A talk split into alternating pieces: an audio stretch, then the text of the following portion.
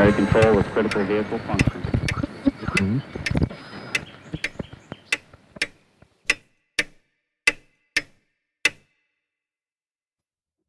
Herzlich willkommen zu Episode 8 von Zukunft denken. In der vorigen Episode haben wir uns mit der Frage auseinandergesetzt, welches Narrativ stimmt. Geht es uns und der Welt, den Menschen, stetig besser, zeigen alle wesentlichen Indikatoren nach oben und die Probleme, die wir unbestritten haben, werden wir wie viele andere Probleme der Vergangenheit lösen können? Oder stimmt das ebenso gut fundierte Narrativ, dass wir uns auf eine Katastrophe hinzubewegen, dass wir so viele Probleme in Gang gesetzt haben, dass wir kaum in der Lage sein werden, diese in den Griff zu bekommen und daher auf eine Katastrophe zusteuern? Welche der beiden Narrative trifft zu und wie kann es sein, dass intelligente Menschen zu solch unterschiedlichen Einschätzungen kommen? Heute der Teil 2, wo wir versuchen, das aufzugreifen, was wir in der vorigen Episode angefangen haben.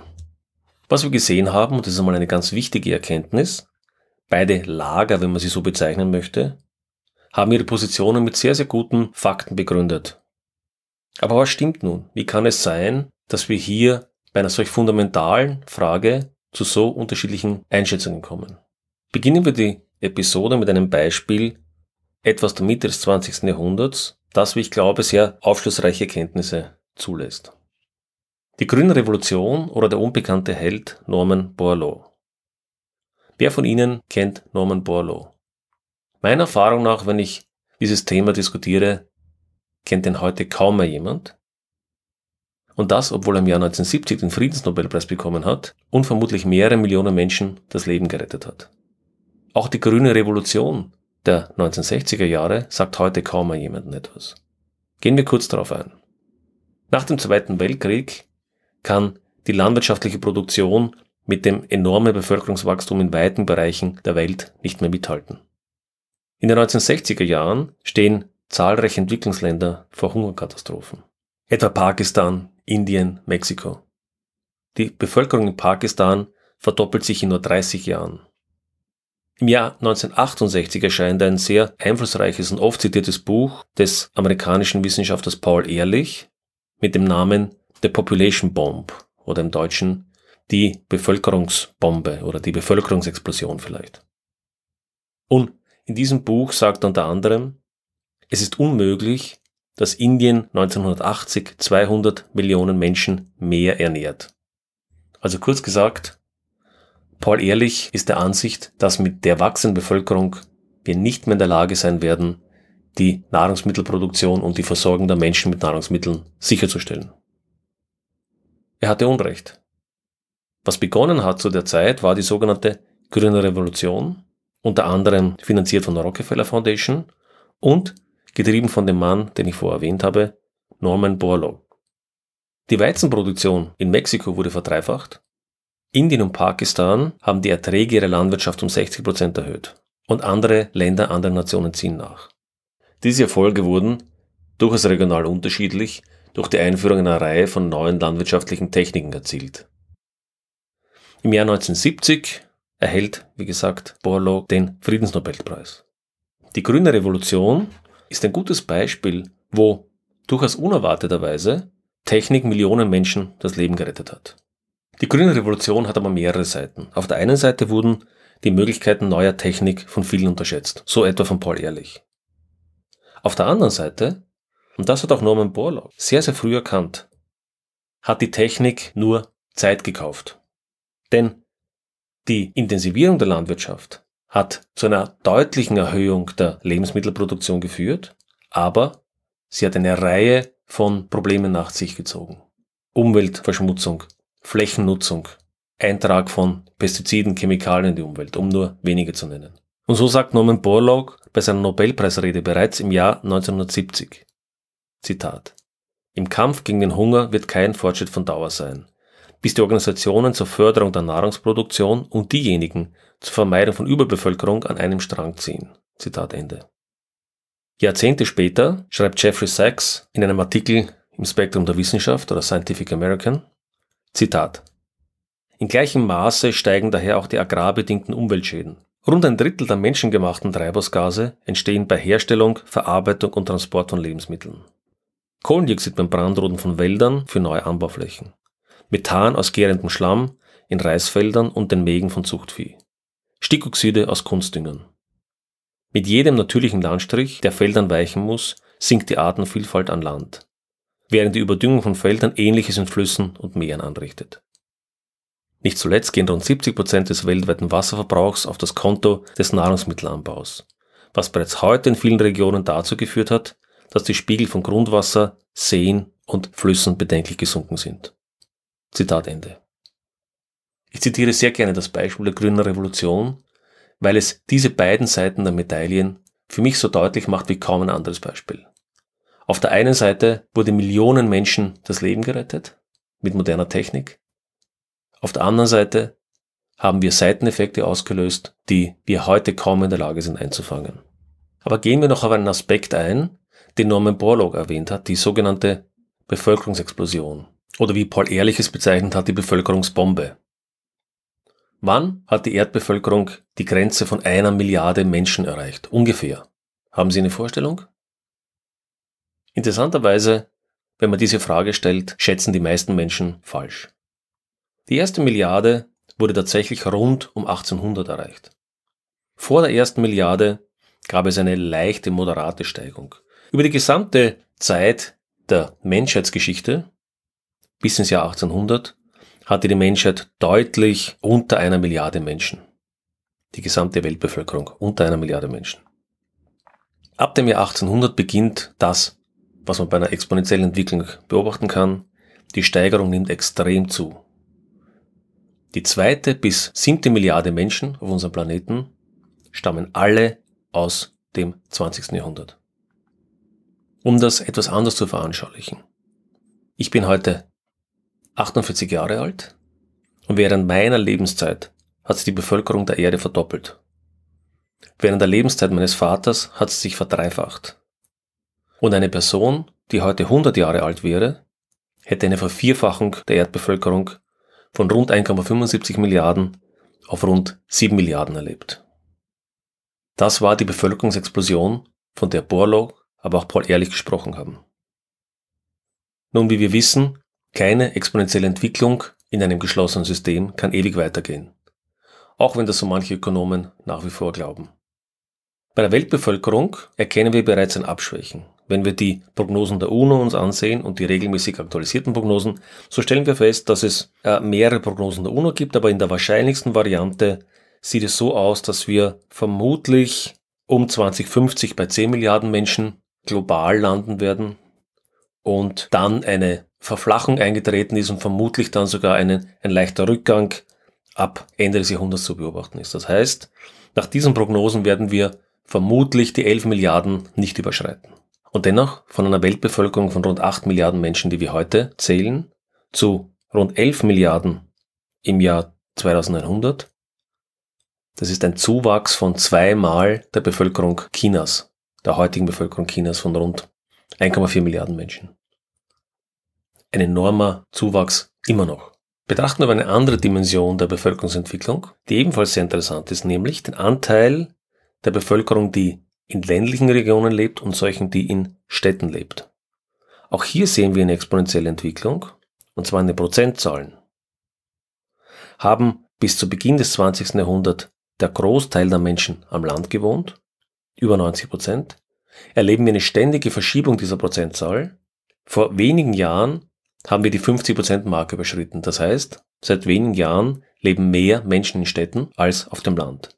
Und diese Entwicklung wird den Prognosen zufolge weiter nach oben gehen. Das heißt, wir werden 2050 wahrscheinlich eine Prozentzahl von 70% der Menschen haben, die in Städten leben und möglicherweise danach noch mehr.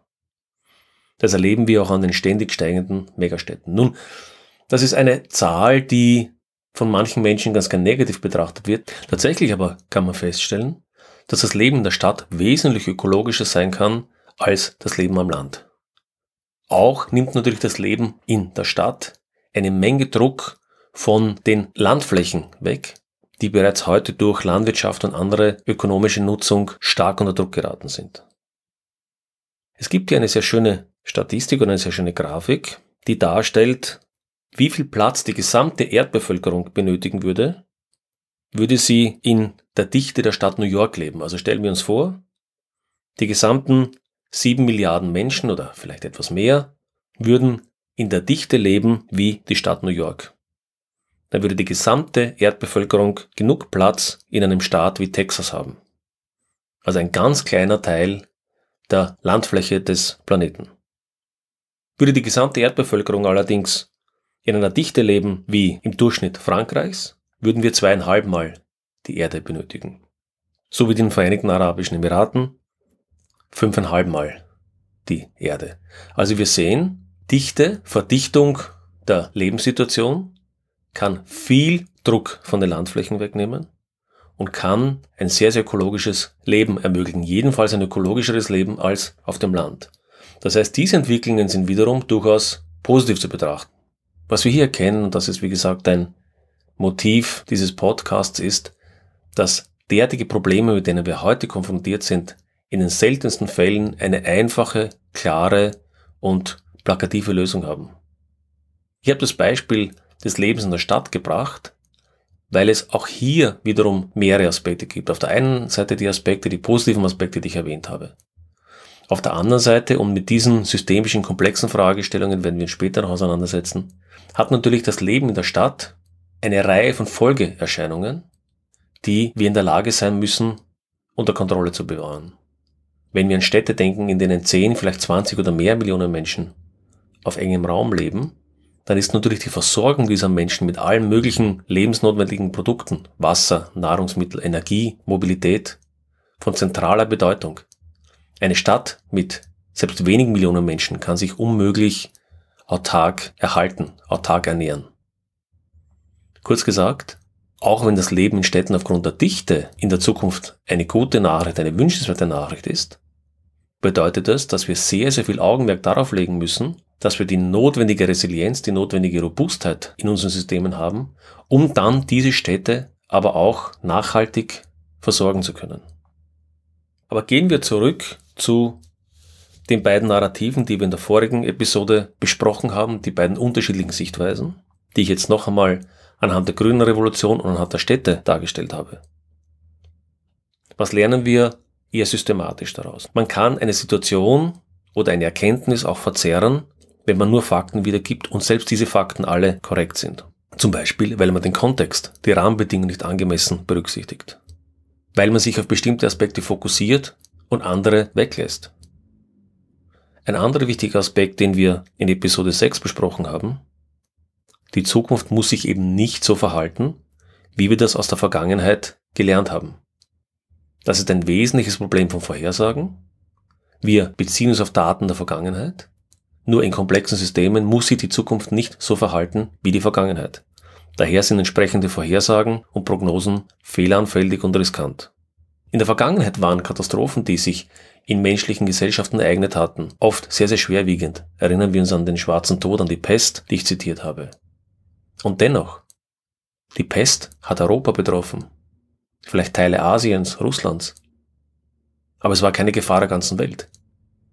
Afrika, Nord-Südamerika waren nicht betroffen.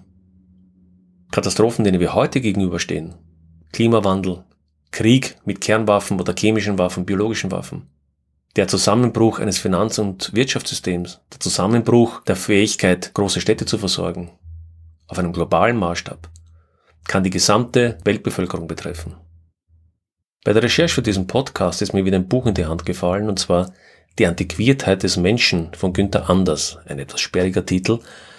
Günther Anders war einer der frühen Technikkritiker, könnte man sagen, ein Philosoph, der sich Mitte des 20. Jahrhunderts sehr intensiv mit den Aspekten von Technik und vor allen Dingen kritischen Aspekten der Technik auseinandergesetzt hat.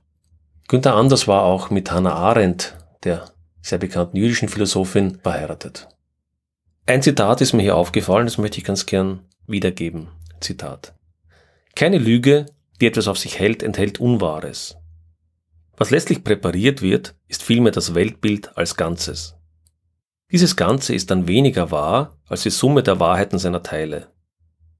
Die Aufgabe derer, die uns das Weltbild liefern, besteht also darin, aus vielen Wahrheiten ein Ganzes für uns zusammenzulügen. Zitat Ende. Mir gefallen viele Aspekte dieses Zitates in unserem Kontext hier gefällt mir der Aspekt der Lüge nicht. Lassen wir den Aspekt der Lüge weg. Was ich sehr schön finde, ist die Erkenntnis in diesem Zitat, dass die Summe des Bildes, das ich male, dennoch in die Irre führen kann, selbst wenn die Einzelteile alle korrekt sind. Und das ist eine sehr häufige Beobachtung, die man bei Diskussionen und Intellektuellen beobachten kann. Und ich spreche hier von Menschen, die sehr, sehr klug und sehr, sehr belesen sind. Bill Gates, Steven Pinker, Jon Rockström, die Mitglieder des Club of Rome. Alles sehr kluge und kultivierte Menschen, die in sachlicher und ruhiger Atmosphäre diskutieren. Und selbst hier erleben wir dieses Phänomen, dass die Summe der Bilder, die gemalt werden, sehr häufig nicht der Gesamtheit der Idee entspricht. Wenn wir nun bedenken, dass wir in einer breiteren Öffentlichkeit ja nicht nur mit kultivierten Intellektuellen zu tun haben, sondern mit Fake News, mit Bots, die in äh, sozialen Netzwerken ihr Unwesen treiben, mit Manipulation von Fotos, von Videos, von Fakten, dann sehen wir natürlich, dass wir in der gesellschaftlichen Diskussion noch ein wesentlich größeres Problem haben. Aber versuchen wir es zusammenzufassen. Denn die Ausgangsfrage war ja nun, geht es uns als Gesellschaft ständig besser oder laufen wir auf eine Katastrophe zu? Tatsächlich ist nicht zu bestreiten, dass wir in einer Welt leben, wo für viele, ja sogar die meisten Menschen die Lebensqualität in den letzten Jahrzehnten oder vielleicht sogar im letzten Jahrhundert stetig gestiegen ist. Und dies trifft übrigens nicht nur für die westlichen reichen Industrienationen zu, sondern wie wir gesehen haben, die Armut in weiten Bereichen der Welt konnte deutlich reduziert werden in den letzten Jahrzehnten. Immer noch leben viel zu viele Menschen Armut, aber die Armut ist dramatisch zurückgegangen. Diese Fortschritte allerdings, und ich würde das gern bildlich formulieren, haben wir allerdings auf Kredit, auf Kredit unserer Zukunft finanziert. Wir haben Ressourcen verbraucht in der Vergangenheit. Weit über das nachhaltige Maß. Wir haben Ökosysteme geschädigt. In einer Weise, dass sie in weiten Bereichen am Kollabieren sind. Wir haben finanzielle Risiken aufgemacht, um unseren Lebensstandard in der Vergangenheit bis heute zu erhöhen. Und diesen metaphorischen Kredit werden wir jetzt in den nächsten Jahren und Jahrzehnten zurückzahlen müssen. Mit Zinsen zurückzahlen müssen. Wenn wir einen völligen Kollaps unserer Gesellschaft vermeiden wollen. Der Klimawandel ist dafür ein gutes Beispiel. Die Ursache, die Emissionen und die Wirkungen, nämlich die Erwärmung, Dürre, Waldbrände, steigende Meeresspiegel, Orkane, andere Katastrophen, liegen weit auseinander. Die Ursachen gehen Jahrhunderte zurück, beginnen mit der industriellen Revolution, teilweise sogar noch früher, die Ursachen, die Emissionen, die industrielle Revolution haben dazu geführt, dass wir den heutigen Lebensstandard erreichen. Aber die Wirkungen erleben wir aufgrund dieser komplexen großen Systeme mit starker Verzögerung. Und sie haben erst so richtig begonnen. Wir haben also in der Vergangenheit konsumiert, unser Leben auf Kredit verbessert und jetzt zahlen wir den Kredit zurück. Was noch dazu kommt, ist, dass wir viele systemische Effekte nur sehr schlecht verstehen und dass wir exponentiell in fast alle Systeme eingreifen. Ein gutes Beispiel ist unser Wirtschaftssystem. Unser Wirtschaftssystem wächst seit rund 50 Jahren mit einem Wirtschaftswachstum von circa 3 bis 4 Prozent. Und dieses Wirtschaftswachstum wiederum war einer der Gründe, warum wir den heutigen Lebensstandard erreicht haben. Nur, was bedeutet ein Wirtschaftswachstum von 3 bis 4 Prozent? Prozentuelles Wachstum ist exponentielles Wachstum. Konkret bedeutet dies, bei 3 bis 4 Prozent Wachstum jedes Jahr verdoppelt sich die Wirtschaftsleistung des Planeten alle 20 Jahre. Ungefähr. Circa alle 20 Jahre. Das heißt, alle 20 Jahre verdoppelt sich der Output unserer Wirtschaft. Seit den 50er oder 60er Jahren. Hatten wir also in den 1960er Jahren, nehmen wir das als Referenz, eine bestimmte Wirtschaftsleistung. So hatten wir im Jahr 1980 die doppelte Wirtschaftsleistung, im Jahr 2000 die vierfache, im Jahr 2020 die achtfache und im Jahr 2040 die 16-fache verglichen mit 1960. Und wie wir sehen, sind wir bereits heute weit über den Grenzen der ökologischen Tragfähigkeit. Wir werden die Probleme, die wir hier angesprochen haben, in diesem Podcast natürlich nicht lösen können. Aber die Aspekte sind eine wesentliche Motivation für folgende Folgen. Und daher ein paar Thesen oder ein paar Themen, die uns immer wieder begegnen werden. Ohne Wissenschaft und Technologie wird es keine Zukunft für 9 bis 11 Milliarden Menschen auf diesem Planeten geben. Andererseits haben wir die natürlichen Ressourcen weit überstrapaziert und müssen dramatisch gegensteuern. Gleichzeitig, und das war die Lehre von Norman Borlaug, haben wir natürlich diese Überstrapazierung der Natur und der Ressourcen dafür genutzt, um viele Menschen aus der Armut zu holen, um Menschen ein besseres Leben zu ermöglichen. Mit diesem Widerspruch werden wir umgehen müssen. Aber auch menschliche Systeme, auf das bin ich noch gar nicht richtig eingegangen, nicht nur natürliche Systeme, haben eine Komplexität erreicht, die wir teilweise nicht mehr im Griff haben. Und übrigens nur eine Seitennotiz hier, Komplexität ist nicht dasselbe wie Kompliziertheit. Komplex und kompliziert sind zwei unterschiedliche Dinge. Diese beiden Begriffe werden aber fatalerweise immer verwechselt. Wir werden damit noch genauer umgehen müssen, aber an dieser Stelle nur so viel. Ein System ist komplex, wenn es aus vielen individuell agierenden Teilen besteht. Und jedes dieser Teile kann sehr einfach sein. Diese Teile interagieren, aber auf sehr dynamische Weise miteinander. Und durch diese Interaktion bestimmen sie die Dynamik, die die Eigenschaft des Gesamtsystems bestimmen. Teile können dadurch aber auch verändert werden. Beispiele für komplexe Systeme sind alle menschlichen Gesellschaften, das Finanzsystem, Ökosysteme, heutige IT-Systeme, die über Netzwerke wie das Internet verbunden sind. Komplexe Systeme haben nun sehr spezifische Eigenschaften, die uns intuitiv nicht immer leicht verständlich sind. So sind sie sehr häufig robust gegen Störungen, im Besonderen natürliche komplexe Systeme, aber nur bis zu einem bestimmten Maß. Komplexe Systeme können aber häufig auch über längere Zeiträume nur sehr schwer vorhergesagt werden und sehr schwer gesteuert werden. Dieses ganze Thema der Komplexität wird uns sicherlich noch öfter beschäftigen. Die Kernfrage wird also lauten, wie können wir die Früchte von Wissenschaft und Technik, aber auch die Früchte unserer gesellschaftlichen Entwicklung, Demokratie, Freiheit, Liberalität erhalten, ohne dass wesentliche ökologische und gesellschaftliche Systeme kollabieren ist eine enorme Herausforderung. Und ich hoffe, ich habe mit diesen beiden Episoden, wenn Sie so wollen, eine Einleitung zu dem Thema geschafft. Und es wird uns gelingen, in den nächsten Episoden noch zahlreiche Themen, die wir nur anreißen konnten, zu vertiefen. Ich freue mich wie immer über Anregungen, über Kritik, über neue Aspekte, die ich nicht gedacht habe, denn, wie gesagt, die Themen sind so komplex, dass ich selbst vieles nicht durchblicke. Vielleicht noch ein paar kurze abschließende Bemerkungen.